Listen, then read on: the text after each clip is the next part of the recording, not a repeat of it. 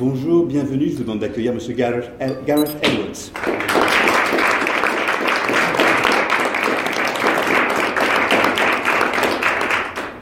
Pour la sortie en France de Rogue One, qui aura lieu le 14 décembre, deux jours avant la sortie américaine. Bonjour. Euh, je ne parle pas français, sorry.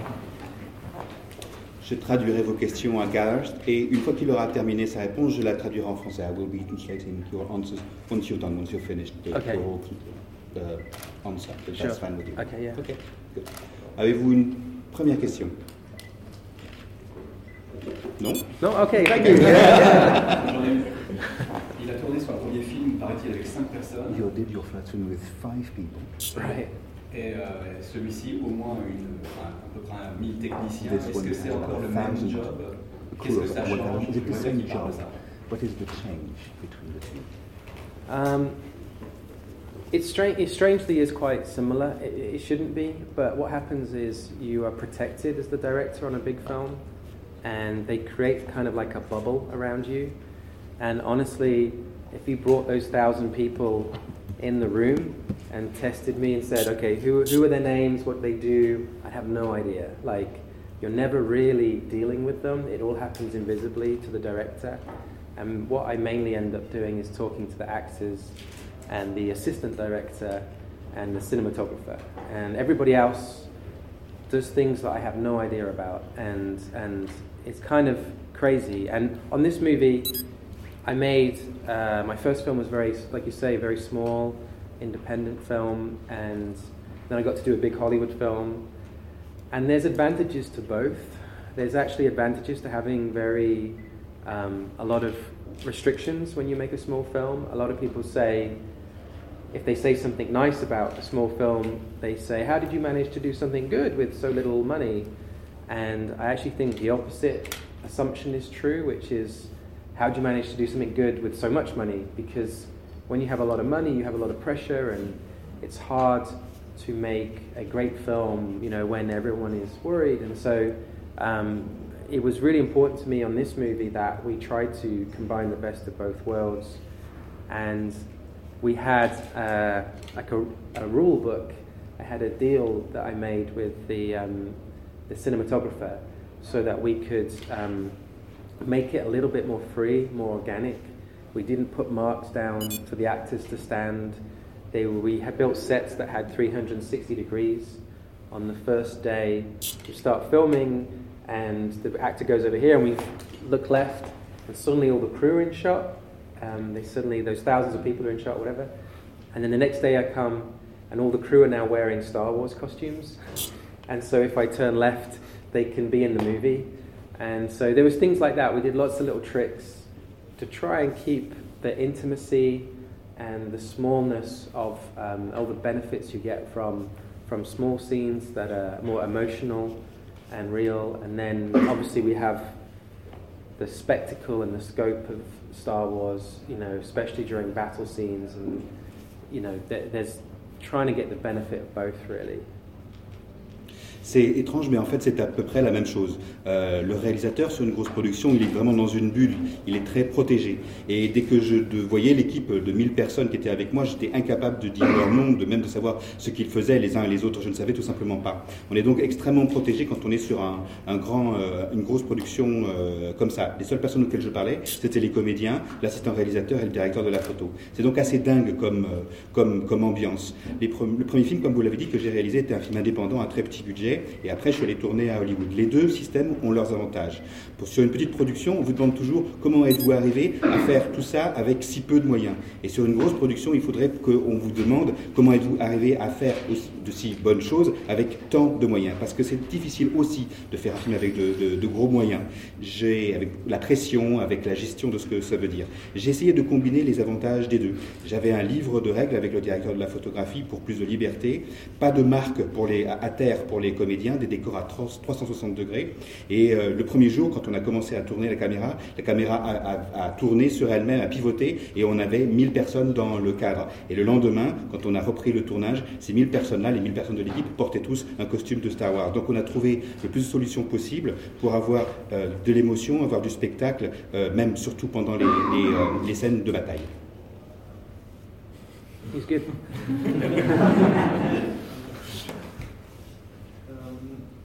comment est-ce que euh, vous êtes arrivé donc dans, dans l'univers de Star Wars You Euh, enter Comment est-ce qu'on the manipule world une of Star mythologie telle que Star How Wars do est you une deal with mythologie such a qui est déjà bien mythology? installée comme votre- which is which does exist is a prior mythology that exists before you made the film.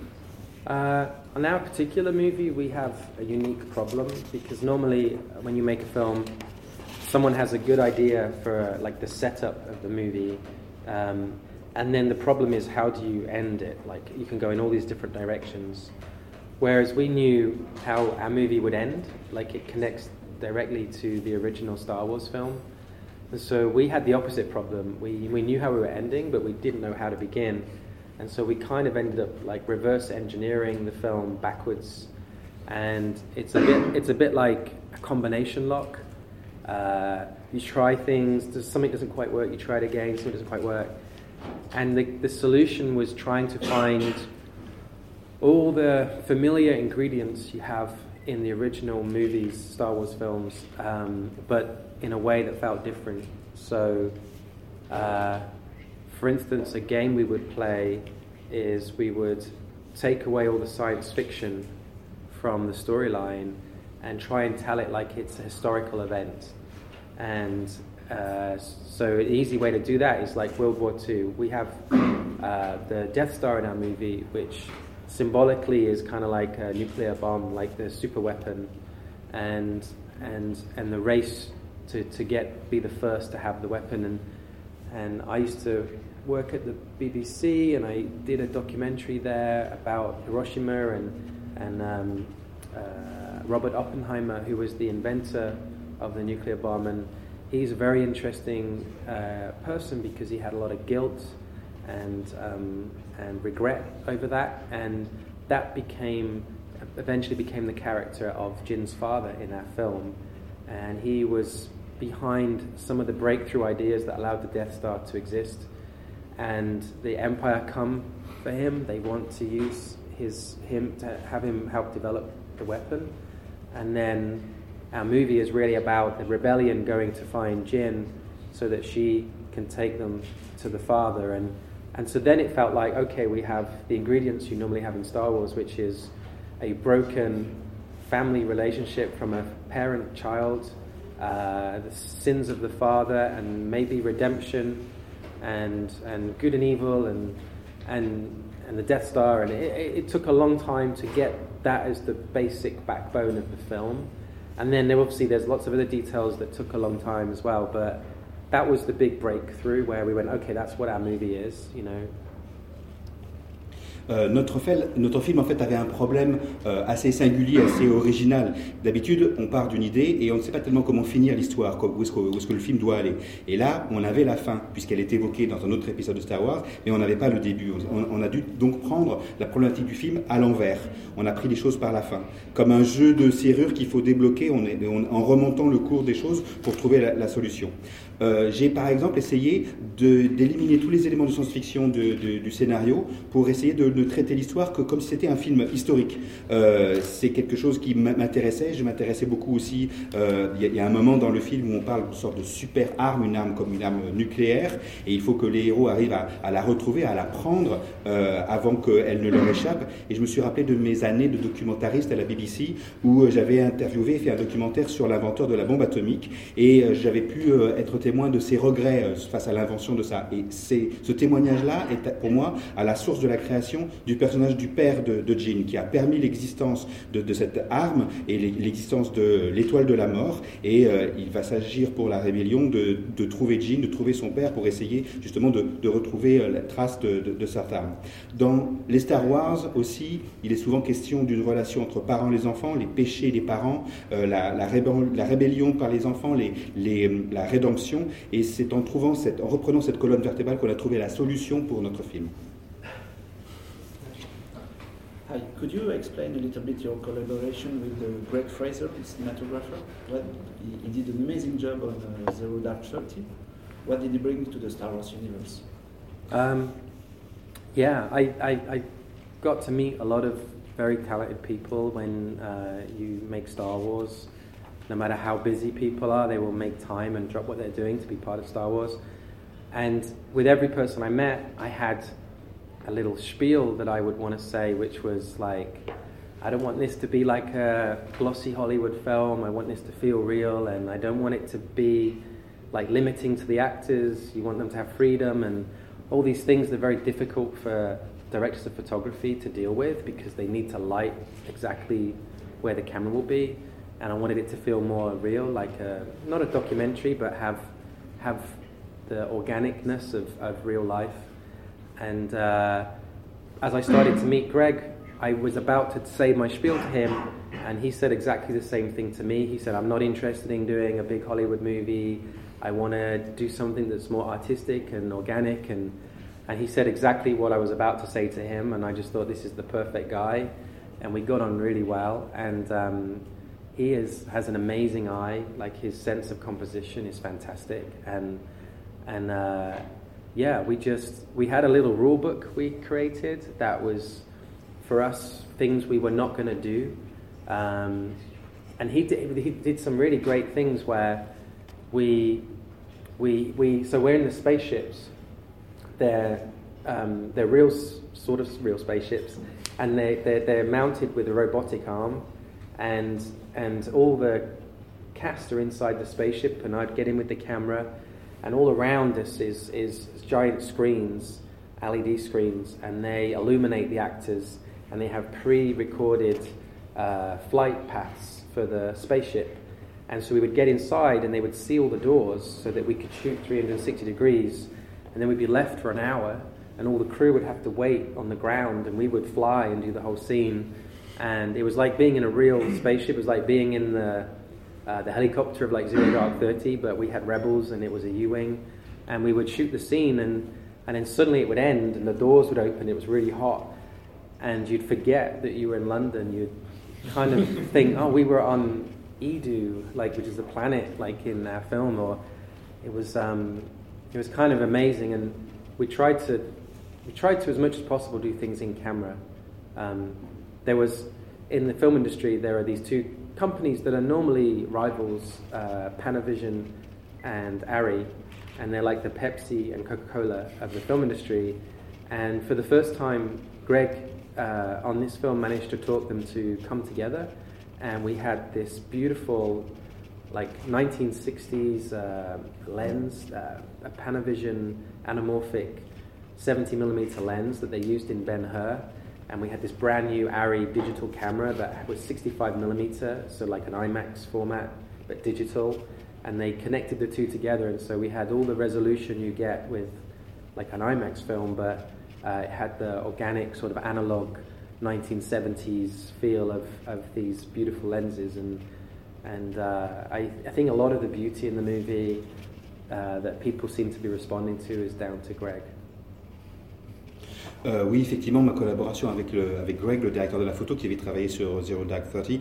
Euh, quand j'ai commencé à travailler sur Star Wars, je rencontrais beaucoup de gens pour euh, qu'ils fassent partie de mon équipe. Je devais beaucoup leur parler et je leur disais toujours finalement la même chose. Je leur disais, je veux pas du tout un look hollywoodien, je veux pas du tout que ce soit glacé, je veux que ce soit vivant.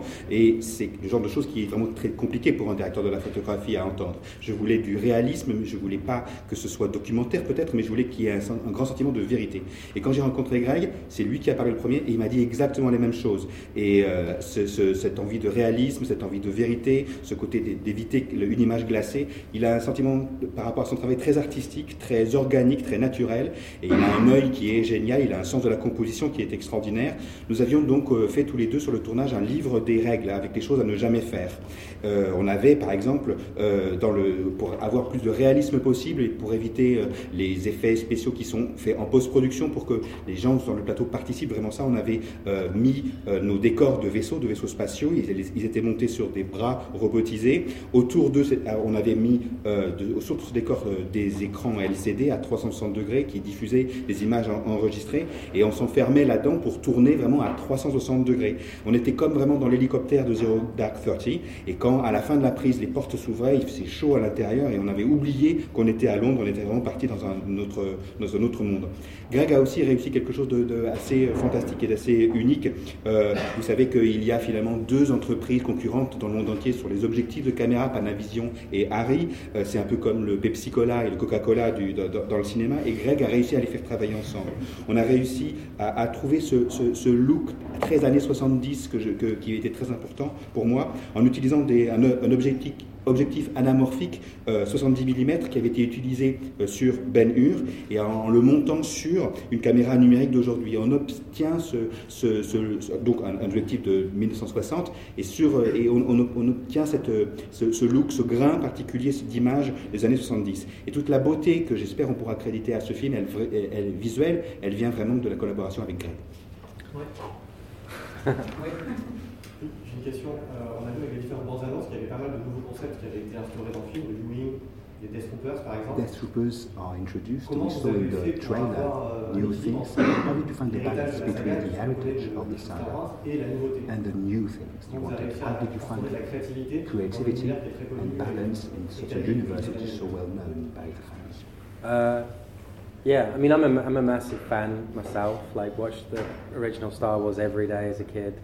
Uh, when I was 30, I went to Tunisia and stayed in Luke Skywalker's house and visited the sets and things. And, and um, I think the thing you f- that first happens when you start Star Wars as a filmmaker is you grab, you want to grab everything and put it in your movie. And, and the, the, the producers are initially like, "Ugh, like okay like let's give him a day or two and let him think everybody can be in his movie and then eventually you realize this is too much and, and insane and, and the movie would be like 10 hours long. And so you start to then be more selective and go okay wow we need this character and this character.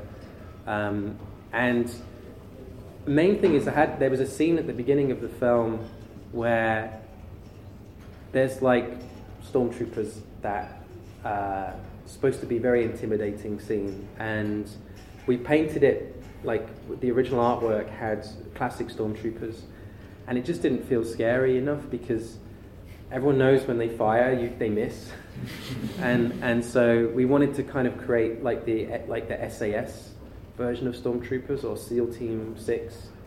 And when we were looking through the original archives at Lucasfilm, um, we would go back to the original drawings that were done at the very beginning of Star Wars, and and the stormtroopers looked really cool. They were like tall and thin, and there's this one particular image that Ralph McQuarrie drew, and it looks amazing. And and I was like, why can't we do that? And they would say, well, this, as soon as you put armor on people, they become fat and big, like an NFL footballer.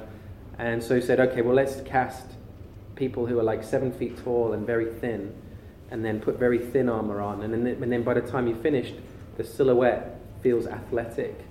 And so we did that and subconsciously tried to create the feeling of like a gas mask for like SAS. And um, it was, I'm, I, it was the, the most fun of the film probably was the design period where you get to design robots and spaceships and uh, it was that was like being a kid all over again. It was that was pretty amazing. But it took like nine, nine months to design the spaceship, and we had thousands of designs. Um, the Death Troopers were a bit easier, but uh, K2SO, who's the robot in the film, that probably took nearly a year. Because you know, and it might be that you get close in a month, and then you spend you know 11 months just changing 10%. But you have to go on that journey to be sure, because you know Star Wars lives forever. Like already now, you walk into a shop and there's Death Troopers and U-wings, and like I'm going to be seeing that image for the rest of my life. And you don't want to look at it and have regret. You want to know you tried everything you could do to make it as perfect as possible. So, and I think the real, the real test of succeeding in a Star Wars film is not on December 16th, but 15 years from now. If you're walking through the street and some kid or guy or girl has a T-shirt on and it's got a Death Trooper on the T-shirt, then it's like yes, like we won, you know. Oui, je suis moi-même un très très grand fan, bien sûr, de, Star Wars. Euh, et quand j'avais euh, 30 ans, je suis parti en, Tunisie, visiter les décors et j'ai même dormi dans la maison de Luke Skywalker. Quand on commence à aborder et à travailler sur un film euh, de, Star Wars, euh, on a envie de tout mettre dedans, de tout mettre absolument tout. Et les producteurs doivent se dire, bon, on va le laisser un peu mariner et comprendre que c'est beaucoup trop. Et donc, euh, ils, ils ils vont laisser quelques jours pour euh, un petit peu comprendre que c'était impossible, que tout ce que je voulais mettre dans le film allait faire que le film euh, durerait euh, 10 heures. On a commencé finalement en écrivant, en, concevant le film en partant des personnages. Il nous fallait tel personnage, tel autre personnage, et c'est comme ça qu'on a, qu'on a progressé.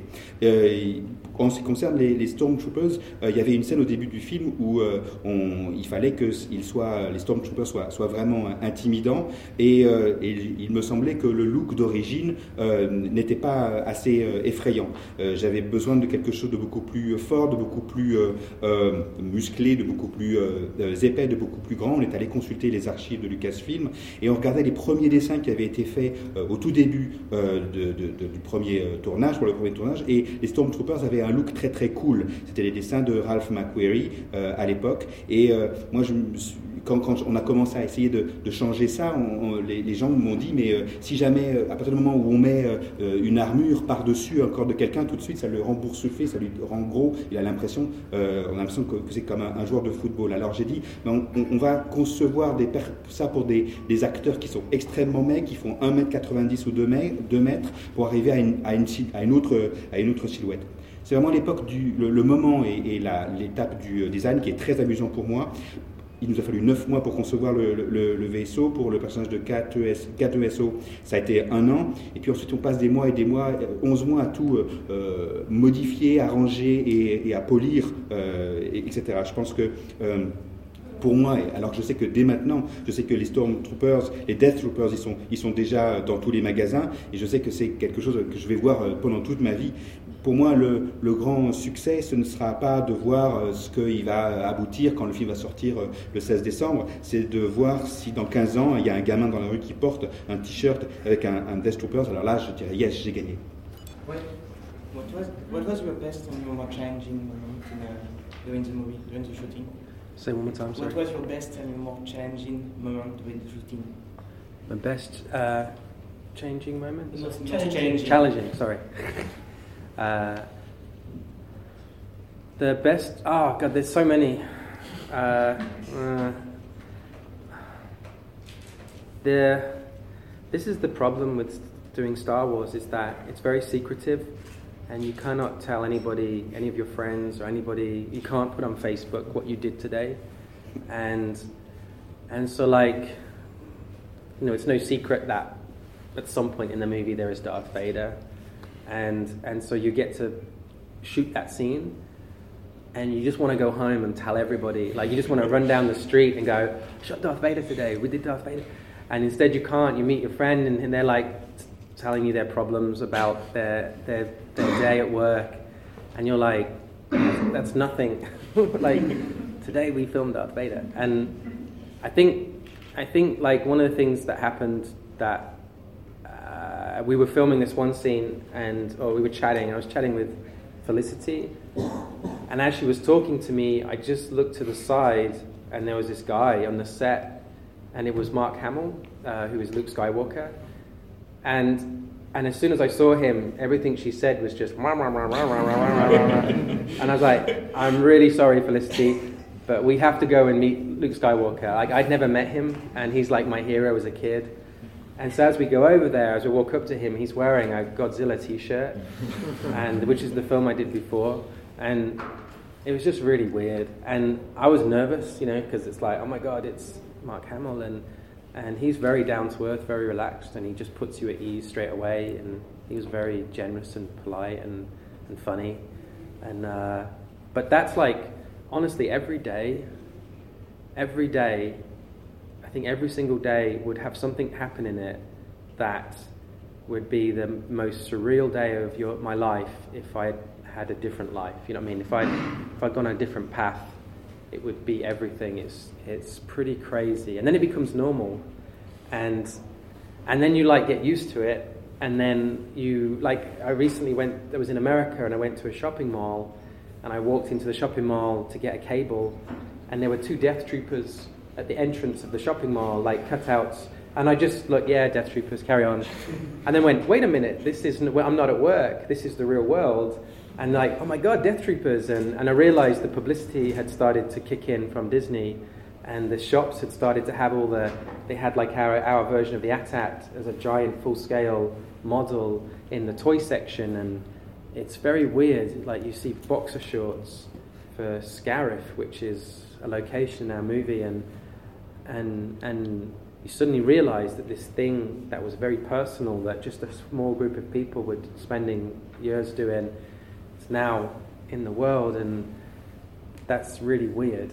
It's um, it's strange to have characters like figures from a movie that's not no one's even seen you know it's not been released and yet they're selling everywhere and it's it's I'll never have a film like this ever again. Like there's something very unique to Star Wars. This amount of anticipation it's incredible J'ai beaucoup, beaucoup de, moments euh, qui sont des moments extraordinaires que je pourrais euh, raconter. Mais la, la, particularité avec Star Wars, bien sûr, c'est que c'est un tournage extrêmement secret. Euh, à la fin de la journée, je ne peux pas raconter ce qui s'est passé sur Facebook. Je ne peux pas raconter à mes copains ce que j'ai fait dans, la journée. Bien sûr, comme vous le savez, comme on le sait, euh, Dark Vader apparaît dans le film. Il y a une scène, euh, c'est su maintenant, on, le sait. Et le jour où je l'ai tourné, j'avais envie de montrer cette scène à tout le monde. J'avais envie d'aller voir mes amis, euh, de leur dire Ah, j'ai tourné Dark Vader. Mais non, mes amis me racontaient leurs soucis de la journée et je ne pouvais pas leur raconter du tout. Pour répondre à votre question, en tout cas, ce que je peux raconter, c'est qu'un jour, j'étais en train d'expliquer et de parler d'une scène avec Felicity, la, comédienne, et j'étais en train de discuter tous les deux, et soudain, je vois derrière elle, au loin, arriver sur le plateau, Marc Hamill, euh, qui, apparaît. Et là, je lui dit, attends, là, je suis désolé, je suis incapable de répondre, là, il, y a Marc Hamill qui arrive, euh, et, euh, et je ne l'avais jamais rencontré, j'étais extrêmement ému, j'étais extrêmement nerveux aussi. Il portait un t-shirt du film Godzilla, qui est un film que j'ai réalisé auparavant. Bien sûr, donc je ne l'avais jamais rencontré lui. Il a été extrêmement relax, extrêmement généreux et, drôle. Et je pourrais dire que chaque jour, il s'est passé sur le tournage une chose qui, comme celle-là, était pourrait être le plus beau jour de ma vie si jamais je ne faisais pas ce métier. Euh, mais ce genre d'expérience-là, ben ça devient la normalité, ça devient la routine de, de tous les jours. Aussi, ce qui m'est arrivé aussi, c'est que je, j'allais faire une course dans un, une galerie marchande et j'ai vu les deux Stormtroopers en papier, en carton découpé qui décoraient un magasin. Je me suis tout d'un coup rendu compte que finalement, les Stormtroopers été sortis du studio, que maintenant le monde entier allait euh, commencer à les découvrir, qu'il y avait la publicité pour le film qui existait, et que c'était sur des jouets, c'était sur des caleçons, que, et je me suis rendu compte que ce qui avait été très personnel pendant des mois et des mois, euh, très personnel même pour notre équipe, allait envahir euh, le, monde, et que c'est étrange, personne n'a vu ce film, il a été vraiment montré à personne, mais déjà les personnages commencent à se vendre, et j'ai l'impression que jamais plus je réaliserai, je, vais réaliser un film où il y aura cette telle dichotomie, ce, ce truc dingue où on est complètement enfermé avec un film et où euh, l'extérieur, ça arrive après, mais tout le monde va découvrir, même avant de découvrir le film. Oui. Oui, oui. Merci. Euh, quel est le secret pour créer une sorte d'alchimie euh, entre les quêtes un peu personnelles des personnages et puis la grande fresque dont ils font partie euh, derrière en... What is the secret for the alchemy between the quest of every character and the great uh, story, the whole, the whole landscape, the whole big, big story of the film? Hmm. Uh, that's kind of like the takes two years to answer that question, but I think um, we have a very hopefully um, we have a very character-driven film. Um, what was important to everybody who was working on it that every character, because we have an ensemble and there's a, it's a you know quite a few different people that we have to uh, meet and deal with in the movie is that everybody has a, a, history and a goal, and they are not all the same. And so there is conflict happening within the group. And I think that's something that I'm very happy with in the film is that um, every single person that you see on the poster, well, there's not everybody on that poster, but they, they, have, they have their own journey and they're not the same journeys, and and um, you don't come up with the journeys of each character and then figure out the story. You kind of you kind of try and figure out the story in parallel with the, the hero, um, and that will dictate that leads everything else. And for instance, we we kind of dealt with Jyn, uh, played by Felicity, first, and then we felt we needed to have some characters in the film that represented uh, the belief in the Force. You know, because of the, the, the there's no Jedi in our movie. It is in an era when they had all been made extinct in theory, and so. Um, to try and get inspiration, I'd watch the things that inspired George Lucas, which was the original Akira Kurosawa film, uh, The Hidden Fortress. And in that film, there are two Asian characters that uh, bicker and squabble a lot, and they became eventually R2D2 and C3PO in, in the final movie. So we just rewound time and didn't make them droids and kept them as two Asian characters fighting, and, and, and they were like the yin yang of our film and the belief and the not belief, uh, like War and Peace, which became Baze and Chirrut, um, played by Donnie Yen and Jiang Wen, and and and so uh, developing the characters. Even Riz was cast um, before we fully knew his character. We knew that we wanted Bodhi to be um, someone who was out of his depth, who wasn't supposed to be there. Um, a little bit like Dennis Hopper in Apocalypse Now, like uh, had been sucked into this and was, ah, I just want to go home and I just have nothing to do with this. And, um, and then learning that he had, uh, as part of the empire, you know, learning what they had been up to. And, and, and, and I love everything that happens to everybody. It feels really good. I don't, the goal was to not have a favorite character was to make sure if there was ever like a time where it's like I love these guys, but I'm not so interested in this person. We then spent time on that person and tried to make them better, and, and, and until they were like your favorite character. And, and I feel like the balance, yeah, I'm, I'm really happy with the balance in the movie. Euh, il faudrait deux ans pour répondre à votre question. Ce que j'ai voulu faire, c'est un film avant tout de personnages. Et on passe beaucoup, il y a beaucoup de personnages à présenter dans, ce film. Et tout le monde est différent. Ils sont chacun, ils ont un but, chacun, ils ont une histoire. Et c'est ça que j'aime beaucoup dans le film. C'est que chaque personnage que vous voyez sur l'affiche, même s'il n'y a pas tous les personnages sur l'affiche, il a son cheminement et il est différent euh, des autres. On raconte l'histoire du film à partir de ses héros. Et c'est ça qui a organisé le récit. Par exemple, je suis parti vraiment du personnage de, de qui est joué par Felicity, en premier. Et puis, on a senti qu'il nous fallait un personnage euh, par lequel euh, devait arriver la croyance en, la force, puisqu'il n'y a pas de Jedi euh, dans, ce film. On est aussi remonté aux, influences qui avaient, été réelles pour le film pour, de, Lucas, et notamment La forteresse cachée, le film de Kurosawa. Et il y avait là des, on, trouve là l'inspiration pour R2D2 et CPO. Et ici, on a continuer cette euh, influence-là et continuer cette inspiration en, écrivant deux personnages qui, eux aussi, euh, du coup, euh, incarnent et la croyance et la méfiance envers la force. On a aussi eu l'impression que euh, Body devait jouer un personnage euh, qui, euh, qui ne veut pas être là, qui, qui, se trouve là propulsé dans cette histoire alors qu'il ne voudrait absolument pas être là. Et on a pensé au personnage que joue Dennis Hopper dans Apocalypse Now. Et à chaque fois qu'on rencontrait un personnage où je pouvais me dire Ah, c'est pas mon personnage préféré ou celui-là m'intéresse moins à ce moment-là, il est un peu moins fort, alors on décidé de le réécrire, de le retravailler, et je suis content de l'équilibre qu'on a trouvé à l'intérieur de l'histoire euh, chez tous ces personnages. Ce sera la dernière question, choisissez la Mademoiselle. Euh, vous êtes connu pour euh, une série euh, BBC, euh, un film indépendant et récemment, récemment Godzilla. C'est un succès quand même relativement rapide pour arriver à Star Wars mm, déjà à ce moment de votre carrière. Comment vous avez vécu le fait d'être choisi Vous avez appris que c'était vous qui avez wonderful that it's a small career before reaching. Uh, how were you chosen? How do you think you were chosen?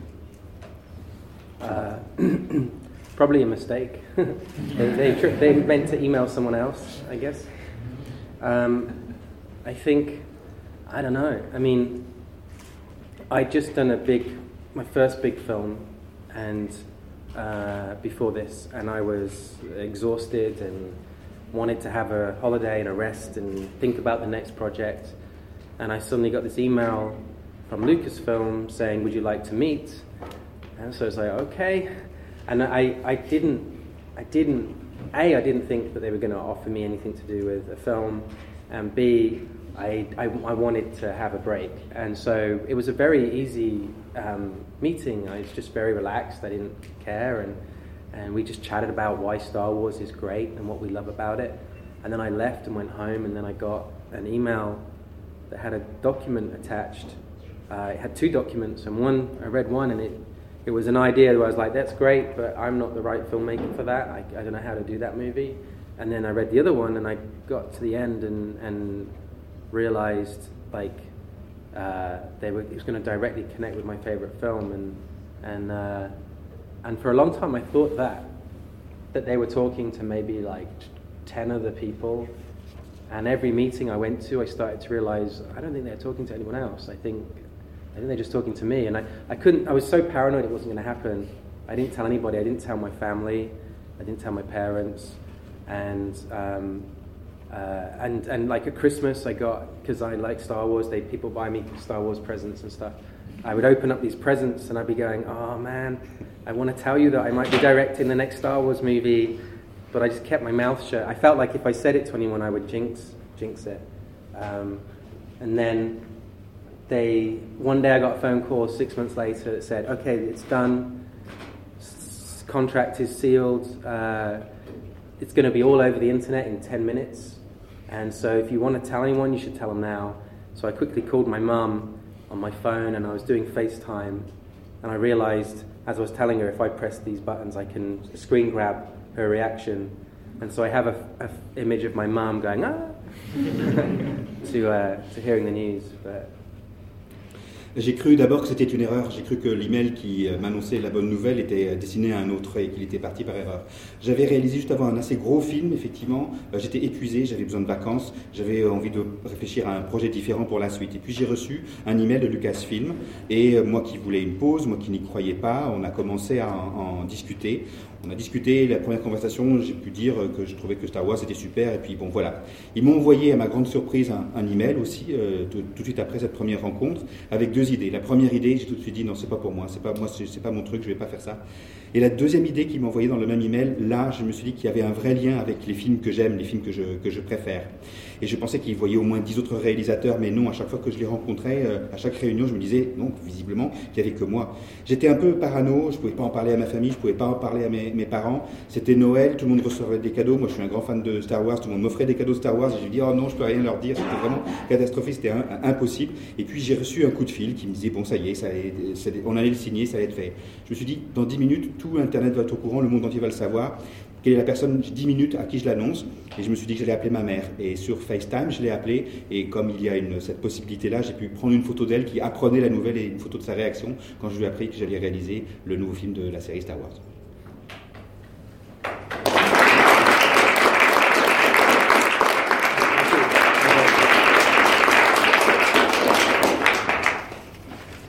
so we have more questions? Merci, merci beaucoup.